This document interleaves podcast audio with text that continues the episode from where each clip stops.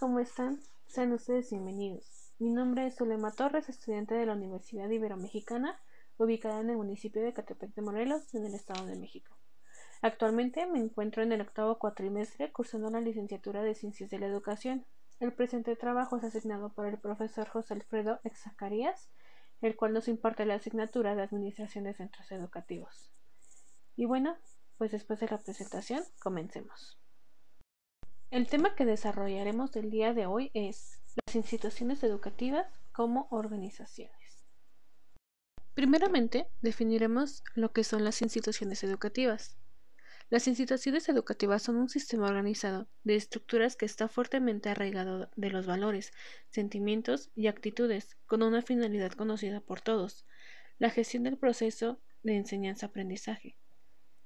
Pero en sí misma es un sistema basado en el intercambio de información entre los emisores y receptores, donde los papeles tanto del emisor como el receptor se ven intercambiados permanentemente. Entonces, las instituciones educativas son los centros o lugares en donde se imparte una educación académica y moral, en donde existe un profesor que funge como guía y acompañante de los estudiantes que día a día asisten para construir conocimientos y experiencias que les servirán en la vida diaria. Ahora veamos cuáles son los componentes de los centros educativos. Los componentes son objetivos, recursos, estructura, sistemas y métodos, cultura y entorno.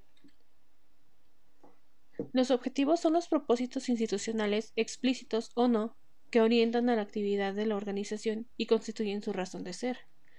Los objetivos a los que nos referimos deben ser considerados como pautas construidas por los miembros de cada comunidad educativa que sirven para orientar el rumbo de las actuaciones que se desarrollan en la institución.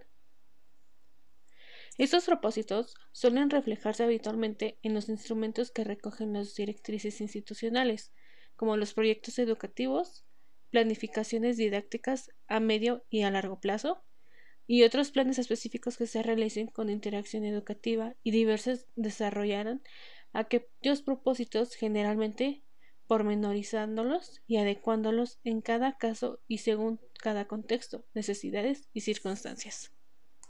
Otro de los componentes son los recursos, los cuales constituyen el patrimonio de medios con lo que cuenta una institución para desarrollar sus intenciones, en los centros escolares disponemos de tres tipos de recursos fundamentales, que son los personales, materiales y funcionales. Los recursos personales son el profesorado, estudiantes, padres y madres de familia, personal de administración y servicios, personal directivo, personal asesor y de apoyo, especialistas en diversos casos. Estos son los protagonistas del hecho educativo. Como recursos materiales tenemos el edificio, mobiliario y material de uso didáctico. Los tres distribuidos y dispuestos de una u otra manera determinarán el espacio escolar. Como recursos funcionales tenemos el tiempo, dinero y formación. Son los recursos que hacen operativos a los recursos materiales y personales. Estos no funcionarán sin la existencia de los recursos funcionales, de poco serviría, por ejemplo, un equipo completo de docentes si no disponen del tiempo necesario para desarrollar las tareas que tienen encomendadas o carecen de la formación indispensable para llevarlas a cabo. Tampoco sería operativo disponer de un material didáctico, pero que resulta inadecuado porque no puede reponerse o renovarse a causa de una falta de recursos financieros cuando éste se deteriora por el uso. Otro de los componentes es la estructura. La estructura está formada por el conjunto de elementos articulados entre sí, a partir de los cuales se lleva a cabo una acción institucional. Esto quiere decir el dispositivo que conforma el agregado de todas las unidades a las que asignamos unos roles y unas funciones concretas. De la estructura conviene destacar tres nociones fundamentales, que son los elementos, los componentes y las funciones. Los elementos son cada una de las unidades que se han creado para establecer una adecuada división del trabajo, para procurar una gestión especializada y poder hacer posible la acción participativa. Pueden ser unipersonales, como la directora, coordinadora, departamentos, etc. Pluripersonales, como el consejo escolar, el claustro de profesores y profesoras o el departamento de innovación. Los componentes quiere decir que son las personas, una o más de una que constituyen a cada unidad o elemento, y las funciones, que son las tareas y cometidos propios que tiene asignada cada unidad.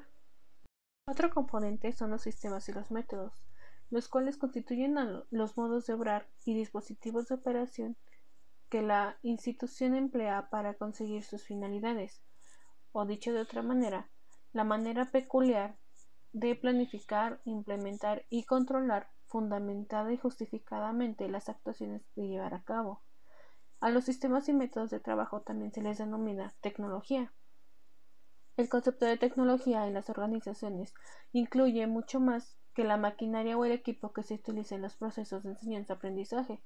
En nuestro caso, el término tecnología no es sinónimo de afectados tecnológicos, sino que designa el conjunto de acciones y maneras de actuar características de la institución, orientadas intencionalmente y justificadas después de un proceso de análisis.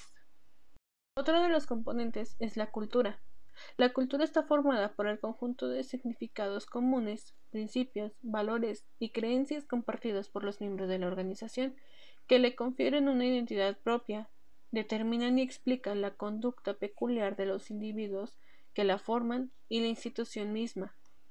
La cultura de un centro educativo se manifiesta mediante ritos, tradiciones, creencias, costumbres, reglas o afectados que le son propios y peculiares, también a través de los referentes, marcos o teorías psicopedagógicas sobre el aprendizaje y la enseñanza que ahí se utilizan. La cultura es el elemento que representa la parte oculta del iceberg que constituye una institución, el componente de toda organización en el que descansan los demás y suele ser el que tiene una influencia más decisiva en los procesos organizativos y didácticos. Último componente tenemos el entorno, el cual está formado por el conjunto de elementos externos en los que la institución está inmersa, vienen dados por la ubicación geográfica de la institución, las condiciones socioeconómicas y culturales de la comunidad, las leyes que regulan el funcionamiento de los centros educativos, la influencia de los grupos sociales y de interés, así como los demás factores que constituyen el medio físico próximo con el cual la institución interacciona como sistema abierto. Estos factores del entorno están presentes a menudo mediante diversas formas y expresiones en el interior de la vida de las instituciones educativas y llegando a formar parte de ellas. Son elementos influyentes, a veces incondicionales, que deben estar tenidos en cuenta a la hora de gestionar el establecimiento. Algunos criterios que hay que tomar en cuenta para la organización son la preparación del personal para la tarea que le fue asignada, el establecimiento de metas claras, el trabajo en equipo y la resolución de problemas imprevistos.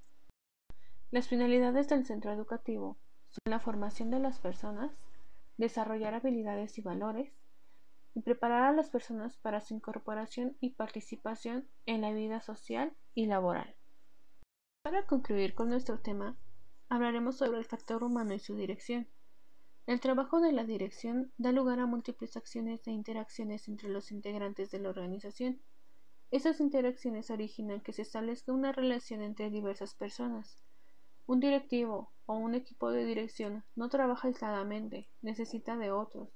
Por lo tanto, para que el centro educativo sea eficaz, la función del director debe estar centrada en el trabajo en equipo, la colaboración entre el personal, óptima organización en la institución en general, sensibilización hacia las preocupaciones y las aspiraciones de los estudiantes y padres de familia. Y bueno, ya para recapitular, las instituciones educativas como organizaciones nacen para resolver la necesidad de ordenar las actividades de todas las personas. Las organizaciones tienen una gran importancia, Debemos admitir que la dependencia de la persona respecto a las organizaciones aumenta a medida que las sociedades se hacen cada vez más complejas. Podemos considerar la organización de instituciones educativas como una actividad que integra la interrelación entre los elementos diversos, la totalidad aditiva e integradora, instrumentación respecto a una meta o fin, control constante de la evaluación, dinamismo intra, entre y extra coordinador entre los diferentes elementos, sentido de aplicabilidad, adecuación a la realidad y continuidad en el tiempo. Bueno, pues muchas gracias por su atención. Espero que les haya quedado claro el tema y lo hayan disfrutado mucho, así como yo. esperando que disfruten su semana. Les hablo Solema Torres. Hasta la próxima.